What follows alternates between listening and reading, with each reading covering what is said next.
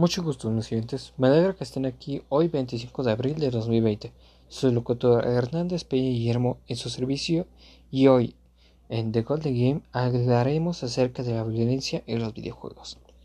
Comenzaré con esta frase de uno de mis videojuegos favoritos, Assassin's Creed Valhalla.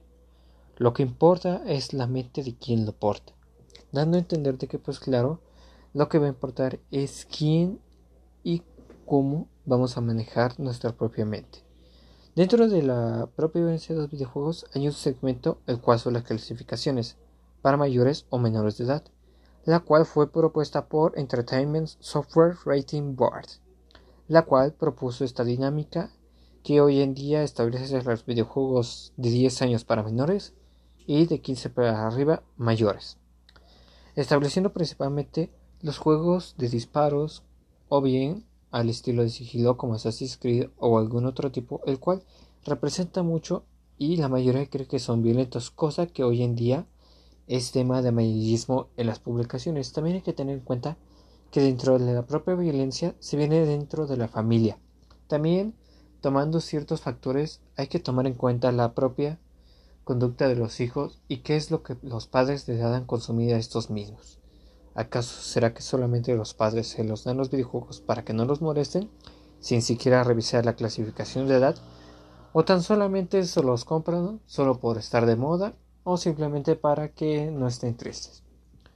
Otras de las cosas que hay que tomar mucho en cuenta es que los videojuegos no son violentos, sino que una persona puede ser afectada por estos mismos y poco a poco, pues por razones del destino puede desembocar en grandes problemas. Dado esto, también se conoce varias enfermedades las cuales las personas desconocen muy poco lo que es el propio mundo real y la ficción de los propios videojuegos. Ya con eso que hay enfermedades mentales donde una persona no logra diferenciar entre el mundo real y el mundo de ficción. Y esto mismo desenfoca en que varias personas pues hagan ciertas acciones las cuales no son debidas en nuestras normas, en nuestra ciudadanía y en nuestra sociedad. Dado y aclarado esto, hay que tener en cuenta también lo que nosotros jugamos. A la hora de jugar un Call of Duty o un Assassin's Creed, también nosotros mismos tenemos que tener un pensamiento estable, saber que es un videojuego y que es el mundo real. Y por obvias razones hay que conocer a nosotros, mismos. ¿Será que uno como persona se enoja mucho a la hora de perder y por eso mismo queremos llevarlos a la realidad?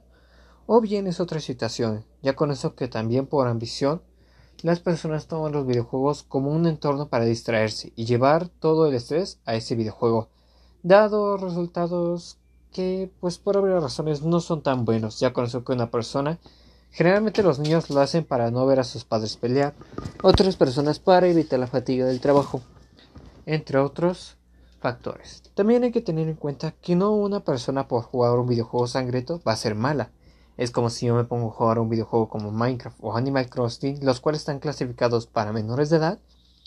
Y pues por obvias razones una persona puede ser violenta si juega esos videojuegos, sin importar el género. También, como por decir, alguien puede jugar un videojuego violento, totalmente malo, donde se muestran escenas explícitas. Y sin embargo es más tranquila que nada. Hay que tener en cuenta mucho de todo eso.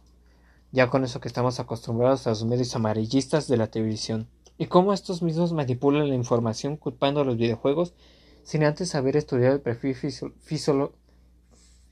eh, psicológico de la persona, sin poder conocer lo que esta misma ha pasado y ha sufrido, y por obvias razones, pues esta misma se ve afectada a la hora de, pues, controlar su temperamento.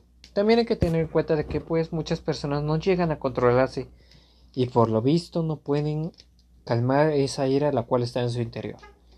Desde mi punto de vista y comentando, es tan solo una simple forma de ver y pensar las cosas. Ya con eso que si uno mismo se enoja a la hora de perder, tan solo hay que calmarse y no llevar las cosas a un nivel más grande, a un nivel que desemboque en una situación peor. Sin más por aclarar, soy Guillermo Hernández Peña y este es el podcast acerca de la violencia y los videojuegos.